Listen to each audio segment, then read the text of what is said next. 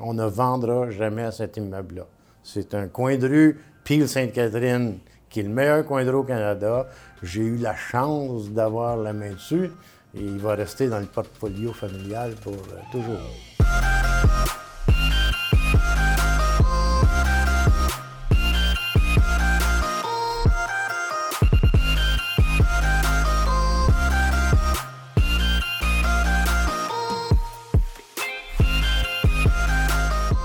Alors bonjour, ici Bernard Charland, courtier immobilier commercial chez euh, PMML. Dans le cadre de, nos capsules euh, d'interview dans pmml.tv, je vais faire une belle discussion aujourd'hui. J'ai l'honneur de faire une discussion en fait avec euh, l'anciennement président des magasins Tristan, M. Gilles Fortin. Et je dis anciennement président parce que depuis 2017, vous avez légué les rênes de la présidence à votre fille Lily. C'est ça? Oui, au grand bonheur de tous. Au grand bonheur de tous.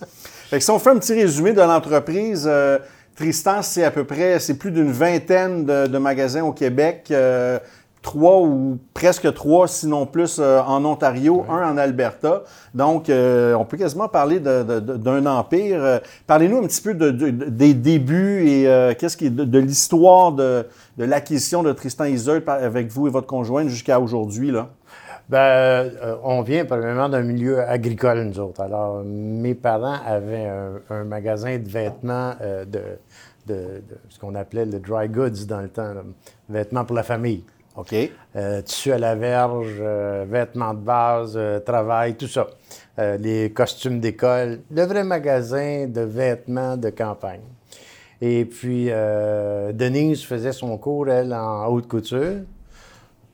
Moi, je suis resté bum un peu, fait que j'étais bum dans ce temps-là. Alors, je faisais de la, musique dans les bars le week-end. Mais on était sérieux, par exemple, au travail, et puis euh, on voulait, euh, on savait, on savait qu'on avait le potentiel pour faire plus que notre petit village. Alors, on cherchait un local euh, à Saint-Jean-sur-Richelieu, qui était la ville la plus proche de notre petit village. Et puis, complètement par hasard, comme bien souvent ça arrive en affaires. Donc vous-même, vous étiez tous les deux dans la, dans la rue là, faire du, euh, du, de la prospection, comme on appelle. Oui, oui, absolument. Et ça s'est passé dans une foire euh, de, vêtements euh, où un de mes fournisseurs savait que je cherchais un magasin Saint-Jean. Il disait Écoute, tu devrais rencontrer ce gars-là. il y a un magasin Saint-Jean, puis il veut le vendre. Alors, on s'est rencontrés. Ça a marché tout de suite. et puis on est resté amis tout le temps après, de toute façon. Euh, lui, c'est parce qu'il n'avait pas le temps de faire ça. Son vrai métier, c'était de destinateur et il construisait des magasins. Ce magasin-là, est-ce que c'est Tristan Iseux? Oui, oui. OK, parfait. Lui, il y avait eu trois magasins. En fait, le premier magasin, Tristan Iseux, il, était à Place Versailles. OK. Et il a vendu. Après ça, il y a eu Place Jacques-Cartier à Longueuil. Il a vendu et il lui restait celui de Saint-Jean qui était invendable. Alors, euh, nous, euh, on l'a acheté, euh, tout était en place. Et puis, Marcel McDermott, son, nom, et, a, bâti l'ensemble de la chaîne Tristan sous nous autres après. il a continué à construire les magasins pour nous. OK. Oui. Quand vous dites construire, ça veut dire construire. Faire les dessins. OK. Il dessinait et réalisait. je pense que Marcel, on peut le créditer de 400 magasins au Québec que lui a construit et dessiné. Alors, euh, Quand vous dites que le premier magasin que vous avez acheté était invendable, puis vous, vous l'avez acheté, il était invendable, pourquoi?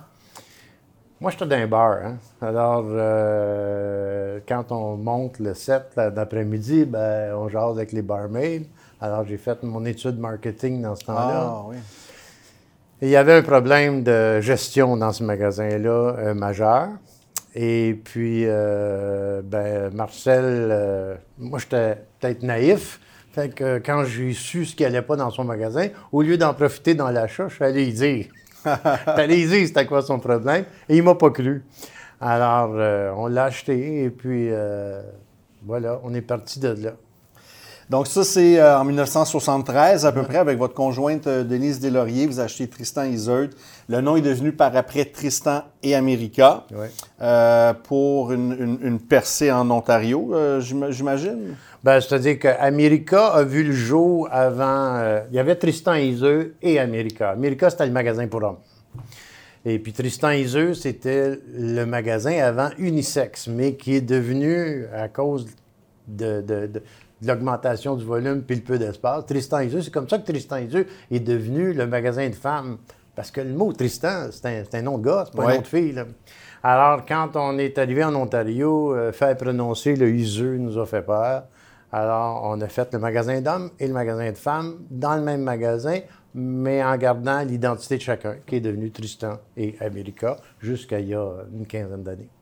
Donc, euh, on voit que de- naturellement, vous avez ça en vous un petit peu ce qu'on appelle le, le, le- le retail, le commerce de détail, parce que je pense que pour à moins que je ne m'abuse, mais pour, pour avoir du succès en commerce de détail, il faut, être un- il faut, il faut bien connaître euh, la population dans laquelle on veut ouvrir et il faut aussi bien connaître ses magasins.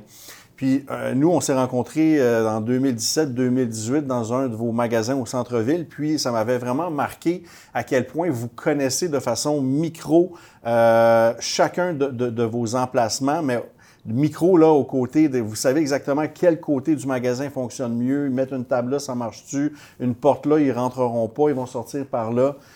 Comment est-ce que vous... C'est inné en vous, cette, euh, cette connaissance-là? Euh, on développe ça euh, sur un stage. Hein. Euh, On revient à la musique, là. on revient à la musique. OK. C'est, le même job. Là. C'est le même job. Quand tu connais bien tes tunes, là, il te reste juste une chose à faire. C'est de regarder euh, ce qui fait lever le monde puis ce qui ne le fait pas lever. Alors, tu observes comment ça se passe dans la salle, qu'est-ce qui pogne, qu'est-ce qui pogne pas. Alors, cet œil-là d'observation, là, euh, vaut pour la musique, vaut pour le commerce aussi. Pourquoi les gens rentrent dans un magasin? Pourquoi ils ne rentrent pas dans l'autre? Euh, comment ils s'habillent sur la rue? Euh, qu'est-ce qui fait triper? Qu'est-ce qui fait pas triper? C'est un gros sens d'observation. Je ne sais pas si je pourrais vendre des assiettes. OK. Peut-être que oui, parce que j'aime le commerce à la base. Mais la mode nous a permis, parce que étant Denise, c'est son c'est sa formation à elle. Là. Et vous, vous aimez le monde, puis vendre du linge, on habille le monde. Moi, j'aime ça, le monde. J'aime tout ce qui va alentour de la mode. La négociation des beaux aussi, là, c'est, c'est- c'est une activité euh, cérébrale, le fun. C'est pas... euh, c'est- on recommence toujours là, dans, le, dans le retail et dans la mode, c'est encore pire. Alors, euh, quand vous avez un, un- un hit, il ne dure pas longtemps dans la mode. Alors, tu peux pas t'asseoir, c'est un succès. Ça marche pas. C'est ça, c'est... Si tu arrêtes Le temps d'une saison ou même ah, pas? c'est c'est la vie d'un style. C'est pas. c'est- un succès dure des, quelques, quelques jours, quelques semaines. Il faut tout le temps être à l'affût de ce qui s'en vient. Et euh, à Et comment est-ce qu'on sait que c'est un hit? Est-ce qu'on prend une chance ou on. c'est comme musicien. Quand tu es un bon musicien puis que tu passes ton temps à écrire, à un moment donné, tu en sors une bonne. sais. Alors, c'est spotter la Mm-hmm. Mais bonne. la réaction du public, on la contrôle pas.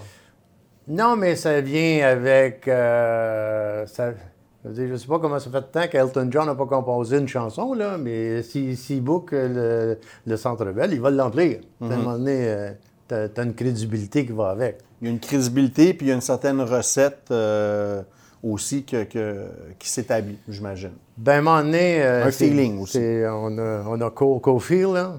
S'il en score une par but, là, par, par- par game, là, ben, à un moment donné, il va se faire une réputation, puis l'étiquette va être plus facile à vendre. Parce qu'il va avoir une crédibilité, parce qu'une fois, il y a plus de chances de scorer qu'un autre. C'est un bon joueur, c'est tout. Ouais. Alors, je pense qu'on était des bons joueurs. Qu'est-ce- comment comment est-ce que vous faites la sélection de vos sites, vos points de vente? Été euh, de 70 à aujourd'hui euh, une affaire pas très compliquée à comprendre. Les centres commerciaux qui fonctionnent bien, qui ont du panache, euh, il n'y en a pas tant que ça. Alors, vu qu'ils sont, sont détenus par une poignée de main de développeurs, hein, quand tu fais le tour de Cadillac Fairview, Ivano, euh, Cominard, euh, Westcliff, euh, après ça, Primaris, après ça, c'est- c'est- c'est- les gros joueurs se tiennent dans une main. Là.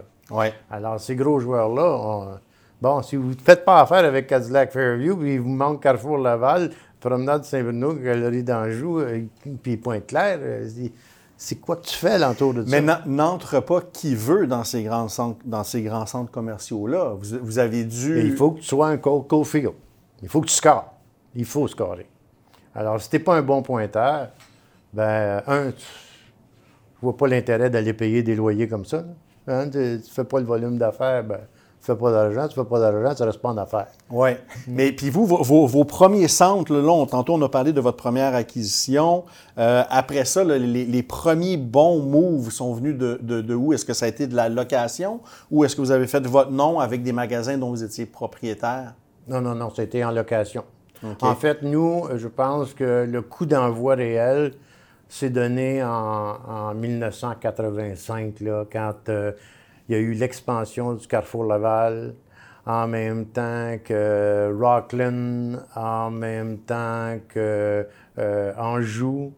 Et euh, on n'avait pas de magasin, nous autres. Là. On avait trois magasins. Ça, c'est années 85-90 à peu près? 85 et avant. OK. Alors, c'est en 85 là, où vraiment on a, on a ouvert le même jour Rockland, Anjou, puis euh, Carrefour Laval. T'es chanceux, dans ce temps-là, les développeurs ne demandaient pas d'état financier, on n'avait pas de scène. Ah, OK, ça va, c'est ça. plus, le temps passe, plus la complexité. Ce qui m'amène un petit peu là en donc, location. Euh, c'est quoi votre structure interne pour. Euh, là, il y a la sélection de sites. Après ça, il y a, y a, la négociation avec le propriétaire. Donc, c'est quoi qui est important, les gens qui nous écoutent, là, qui ne connaissent pas nécessairement le monde du, du commerce de détail, pour un détaillant de linge? Un bail, quelles sont les clauses importantes dans un bail pour un, commerçant comme vous? Bien, il faut surtout comprendre qu'un bail commercial dans un centre commercial est divisé en deux. Il y a le pot pour le, pour le propriétaire. C'est ce qui s'appelle le montant qui est négocié, le, montant de base au pied carré. Ça, c'est un, un bail qu'on appelle net, net, net. Alors, supposons que c'est 50 le pied ben c'est 50 de du pied qui s'en va au propriétaire, whatever. Et il y a l'autre loyer qui vient par-dessus, qui est les frais communs. Et ça, ça comprend tout ce que vous pouvez imaginer, là, de l'enlevement des poubelles, aller aux taxes. Euh. Alors, ce qui s'est passé euh, dans le Québec, puis dans le reste du monde aussi, c'est qu'il y avait un écart, il y a 25 ans, entre le loyer net, qui était beaucoup plus haut que les frais communs. Moi, je n'ai plus aucun magasin qui est comme ça. Ça n'existe plus. Des magasins que les loyers nets sont supérieurs aux frais communs. Ça a fait ça comme ça, causé par toutes les raisons imaginables. Une des principales, c'est les taxes. Euh, ben oui, ce qui fait que les frais communs ont monté euh, beaucoup. pour toutes sortes de raisons. Des fois, je dis la ville fait plus d'argent que le propriétaire. On ne le prouvera jamais, mais il y a eu bien du pelletage de, frais dans les frais communs qui étaient pour l'administration du centre commercial. ça, mais le résultat est qu'aujourd'hui, tu te ramasses avec un, le, propriétaire a toujours son, son pote. Lui, il est garanti. Et les frais communs, ça, ça fluctue. Alors, c'est ce qui a fait que les loyers ont explosé aussi. Alors, euh, même moi, je me fais prendre des fois euh, par surprise parce que j'étais, on est il me reste un, un, bail de renouvellement à régler, puis c'est Yorkdale. Et j'avais estimé les taxes de quoi de raisonnable. Mais c'est pas raisonnable. OK. Alors, c'est 80 le pied, les taxes à Yorkdale. Alors, toi, tu penses, tu es en ligne sur 17, 20, et là, à un moment donné, le papier arrive, c'est 80 Dans votre plan d'affaires, vous êtes à 17,20, puis on parle de 80 80 du pied, c'est un loyer en soi, ça, là. C'est ce qui m'amène, on en parlait un petit peu au début, là, ce qu'on appelle dans le jargon du métier le fameux GROC. Mm. Donc, le, Gross Revenue on Capital, comme vous m'avez mentionné. Euh, ça, ça veut dire qu'il y a des ratios à respecter euh, si on va avoir une certaine stabilité financière. C'est-à-dire que, que, le loyer total que le commerçant que le locataire paye ne doit pas avoir euh, dépassé un certain pourcentage par rapport à vos ventes totales. Vous, dans votre industrie, là, si on parle au Québec, euh, premièrement, est-ce que je l'ai bien expliqué? Puis deuxièmement, ça serait quoi le ratio qui a du bon sens? Bien, premièrement, les, euh, les, les, avocats des propriétaires, quand ils ont écrit les premiers baux il y a 40, 50 ans, je ne sais pas s'ils ont eu une prime, eux autres, mais ils devraient parce qu'ils ont eu l'idée géniale, pour le propriétaire, pas pour nous autres, ça nous a d'obliger le locataire à déclarer ses ventes au propriétaire. OK. Ça, là, Les propriétaires sont pas fous. Alors, ils savent combien tu fais à peu près de marge. Quand tu vends une robe 50$, combien tu l'as payé? Ils ont, ils ont, une bonne idée, ils ont des chums dans le milieu et ils ont pas mal une idée avec le National Federation des marges d'à peu près tous les segments qu'il y a dans le centre commercial. Combien ils font dans les chaussures, combien ils font dans les cosmétiques, combien ils font dans le restaurant, combien ils font partout. Alors, en déclarant leur vente, ben, ils ont vu leur potentiel d'augmentation de loyer. Ils ne sont pas régis comme un loyer résidentiel, eux autres, là. C'est commercial. S'ils t'ont loué à 20, puis euh, 10 ans après, ça en vaut 80, c'est 80. C'est pas... Euh, t'as pas le droit, là. Mm-hmm. Alors, ils font ça. Alors, le GROC, c'est le ratio de combien tu payes de loyer sur tes ventes. Tu fais 100 000 de vente, euh, si tu as un GROC de 20% ça te coûte 20 euh, 000 de loyer. Et ils savent qu'il faut que tu tiennes à peu près entre 15 et 20. C'est là qu'est la rentabilité.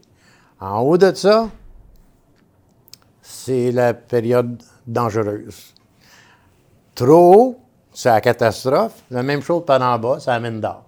S'il voit que ton GROC est à 4-5% tu peux que tu vas avoir tout. ce fameux GROC-là, il, va, il, va, il va fluctuer d'une année à l'autre. Lui, le loyer, mettons, vous faites un bail de 5 ans, là, votre loyer, il, va avoir, à part les loyers additionnels qui, va être, qui est au réel euh, à chaque année, mais votre loyer de base que vous mentionnez, lui, il est gelé techniquement pour les années 1, 2, 3, 4, 5. Normalement, il y a une escalation.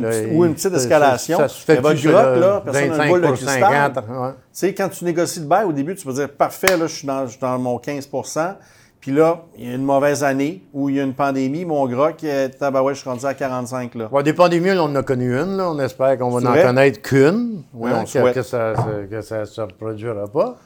Mais il y, a un autre, il y, a un autre, côté bénéfique aussi. Là. Euh, il y a un autre côté bénéfique à ça, c'est que en déclarant tes ventes, en étant un performant, ben ça te donne le, le premier choix sur un agrandissement.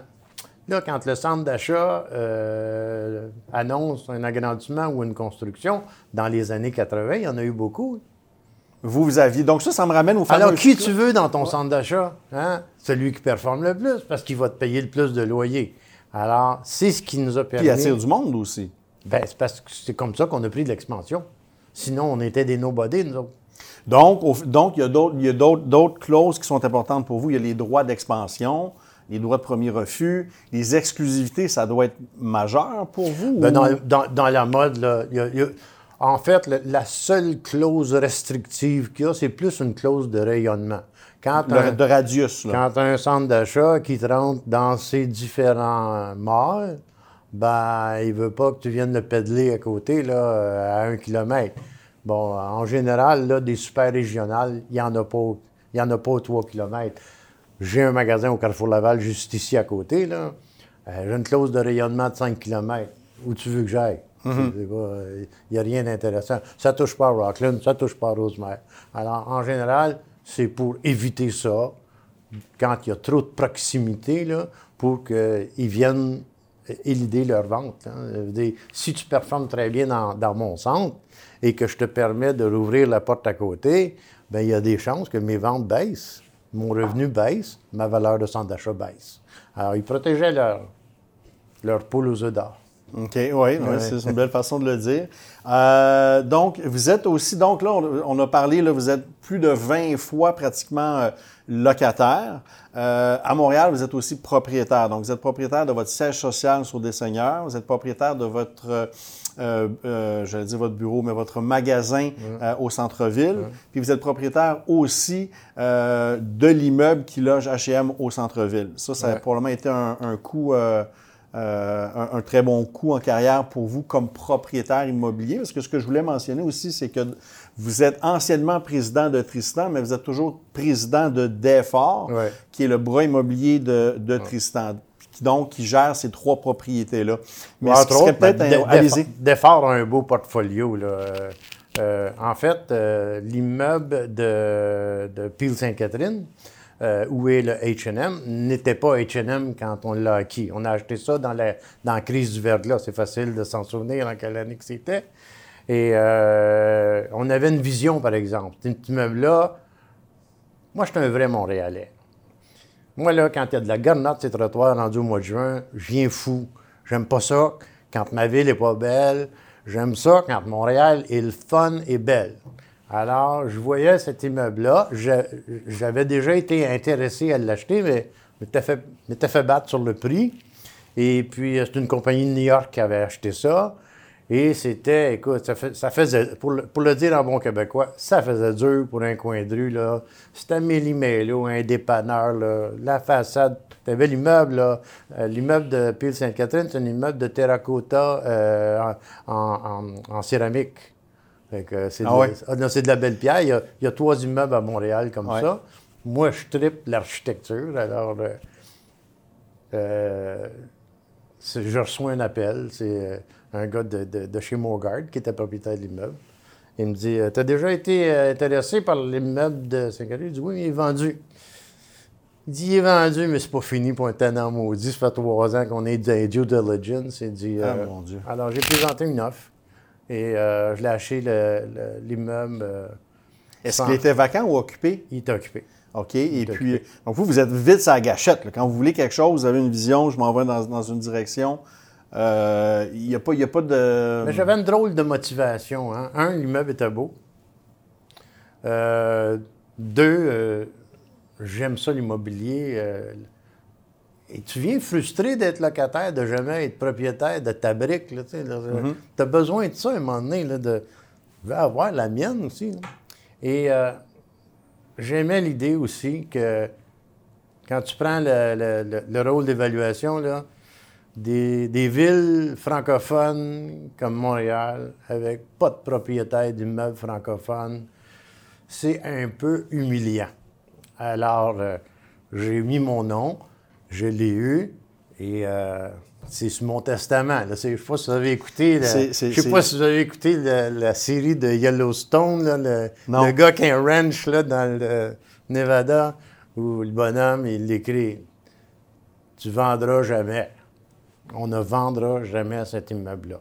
C'est un coin de rue, Pile Sainte-Catherine, qui est le meilleur coin de rue au Canada. J'ai eu la chance d'avoir la main dessus et il va rester dans le portfolio familial pour euh, toujours. Félicitations, ça c'est vraiment. Puis ça, me touche beaucoup quand vous dites de mettre un nom francophone sur la liste des propriétaires fonciers euh, dans une ville francophone. Et on a eu une bonne vision, c'est que. mais tu sais, il faut que tu aimes ta ville pour faire ça. C'était pas un.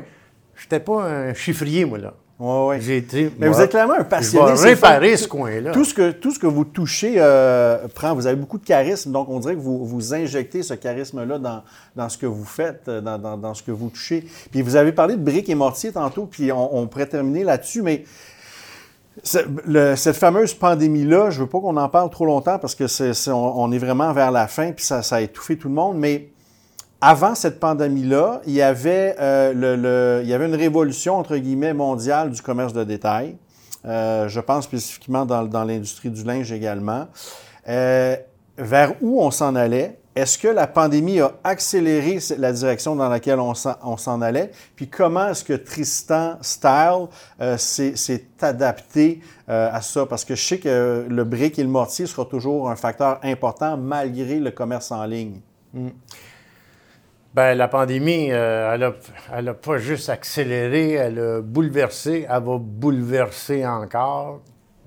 Le, gourou qui sait euh, comment ça va être dans trois ans, il n'est pas, pas, connu encore. Alors, une chose est certaine, c'est qu'il y a eu un impact majeur sur la façon dont les gens consomment. Ça, quand ça dure trois mois, c'est pas grave. Quand ça en dure 18, ça peut laisser des séquelles permanentes. Est-ce que les gens vont retourner en centre commercial? Moi, je pense que la réponse, c'est un, oui. Oui puis non.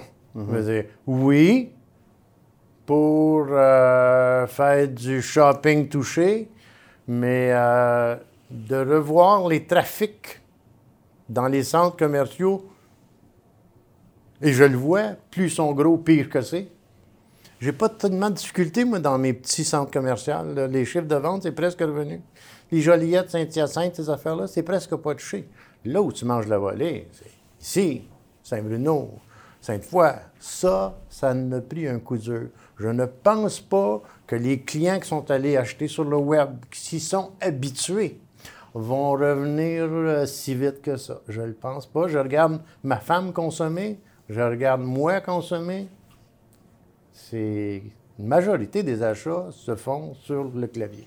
Comment on se distingue sur le clavier versus la façon dont vous vous distinguiez en, réel, en, présentiel, en, boutique, en magasin? On n'a jamais aimé ça, cette machine-là, nous autres. On n'a jamais aimé ça. C'est, le monde disait, t'as fait un web, tu ne payes pas de loyer, tu n'as pas d'employé. Ça coûte euh, la peau des fesses avoir un site web. C'est le shooting des mannequins, c'est l'informatique.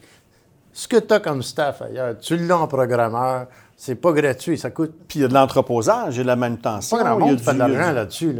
Les retours, c'est un, cancer. C'est un cancer, les retours. Ça va changer avec le temps, ça se peut pas.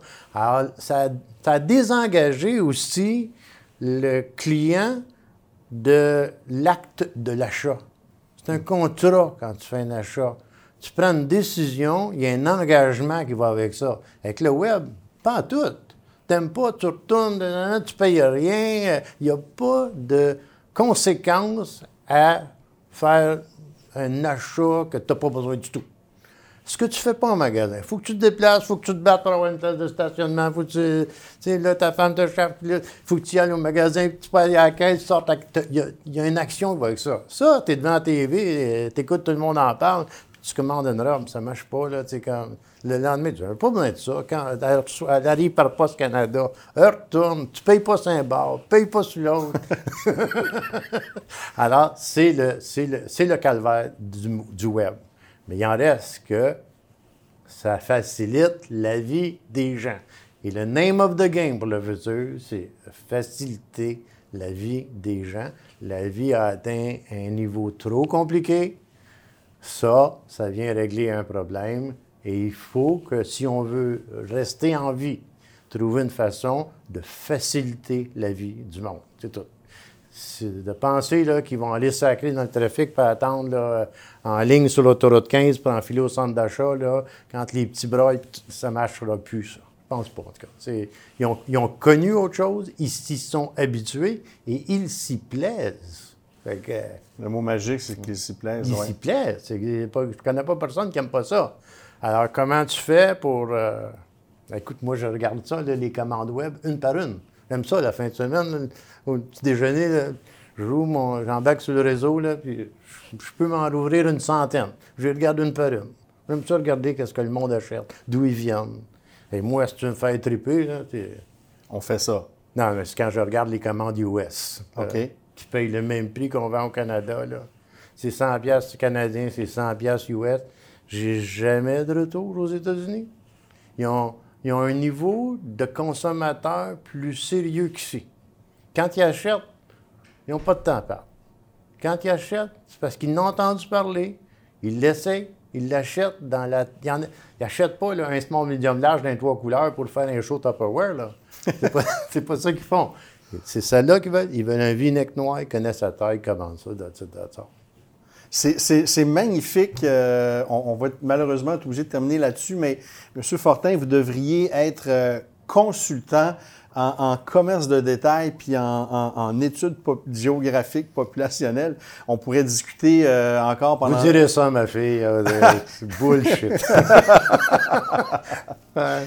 Encore une fois, merci beaucoup. Merci. Bon succès, bonne continuation avec, avec l'entreprise Tristan Style. Suivez-nous, suivez nos capsules sur pmml.tv. Ici Bernard Charland, courtier immobilier commercial chez PMML. Merci.